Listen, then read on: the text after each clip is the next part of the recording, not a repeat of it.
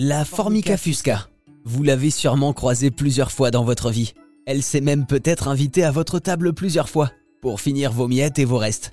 La Formica fusca, c'est une espèce de fourmi que l'on trouve dans nos jardins de France et d'Europe. Des fourmis aux capacités d'apprentissage incroyables et à l'odorat surdéveloppé. Un apprentissage de quelques minutes a suffi à leur apprendre à faire la différence entre des cellules cancéreuses et des cellules saines. Désormais, elles pourront être utilisées pour détecter des cancers. C'est la découverte d'une étude que vient de faire une équipe de chercheurs, dont Baptiste Piqueret fait partie. Donc cette découverte, pour l'instant, on est vraiment en fait aux prémices de la, des possibilités que les fourmis peuvent s'offrir. Euh, pour l'instant, on a utilisé donc des lignées cellulaires, qui sont en fait des lignées qui sont cultivées en laboratoire depuis des années et des années et des années. Et en utilisant ces lignées cellulaires-là, on a prouvé donc que nos fourmis pouvaient faire la différence entre des cellules cancéreuses et des cellules qui ne sont pas cancéreuses. Donc là, c'est vraiment en fait la toute première étape où on a démontré que nos fourmis avaient les capacités olfactives pour faire cette différence-là. Mais maintenant, il nous reste à faire donc le travail en utilisant par exemple un organisme complet, comme celui de l'homme, pour voir si euh, ces capacités-là sont toujours présentes quand on utilise donc un organisme complet. Oui, parce que alors comment ça va fonctionner euh, sur un être humain euh, Faut surtout pas avoir mangé sucré avant parce que sinon ça va tromper les fourmis. Non, non c'est pas ça. En fait, nous, ce qu'on veut faire par la suite, c'est par exemple récolter euh, l'urine d'un patient dont on pense qu'il peut avoir un cancer. Et via cette urine, en fait, on va avoir les odeurs des cellules cancéreuses à l'intérieur de l'urine. Et notre fourmi qui aura été dressée à détecter des cellules cancéreuses si jamais elle se dirige vers l'urine de ce patient, plutôt qu'un, que l'urine d'un patient euh, contrôle, on peut penser que notre patient ici va avoir un risque de cancer. Donc ça pourrait. donc on va pas du tout. Oui, pardon. Allez-y, allez-y, finissez, pardon.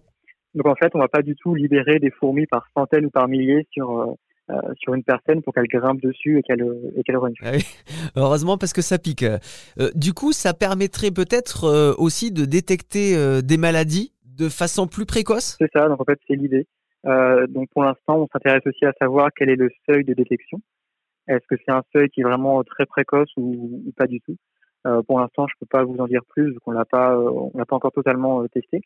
Mais donc l'idée, c'est d'avoir vraiment un, un, dispositif qui permette un diagnostic précoce, donc avant que la tumeur soit visible à, un IRM, une mammographie une endoscopie et qui sont en fait euh, un diagnostic fait de manière totalement non invasive. Nous, on n'imagine pas du tout euh, euh, que les fourmis vont remplacer totalement toutes les méthodes qui existent depuis des décennies.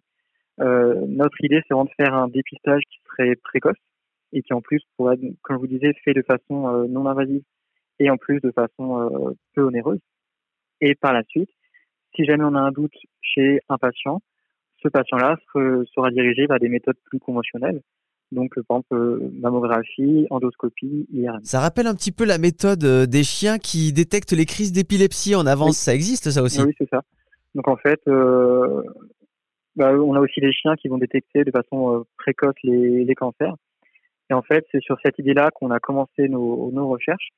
Mais nous, ce qu'on propose ici, c'est que nos fourmis, en fait, vont avoir un coût d'élevage qui est totalement réduit par rapport à un chien qui peut coûter plusieurs milliers ou dizaines de milliers d'euros. Là, nos fourmis, euh, vous pouvez en acheter si vous voulez euh, chez, euh, sur Internet ou, chez des particuliers. Et vous pouvez avoir chez vous une petite fourmilière avec des centaines ou des milliers d'individus.